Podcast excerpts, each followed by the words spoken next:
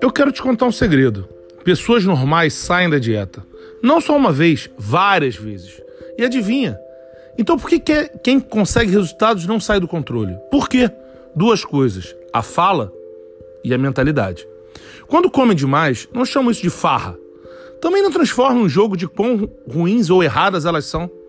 Terminam e voltam o que estavam fazendo antes. No dia seguinte, não tentam se recuperar cortando drasticamente calorias, jejuando erradamente ou fazendo cardio igual maluco. Voltam ao plano normal. Não existe uma pessoa na Terra que não desista do plano de vez em quando e acabe comendo demais, pulando um treino e etc. Ninguém é perfeito, gente.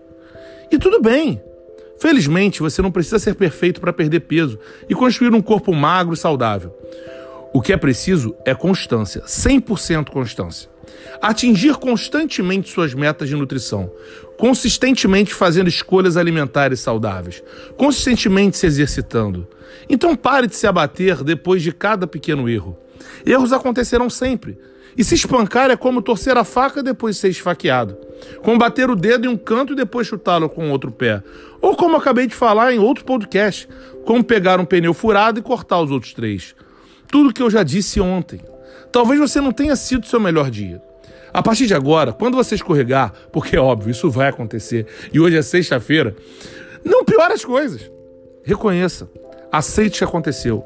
Perceba que não é grande coisa. Volte aos trilhos o mais rápido possível. Consistência é mais importante que perfeição.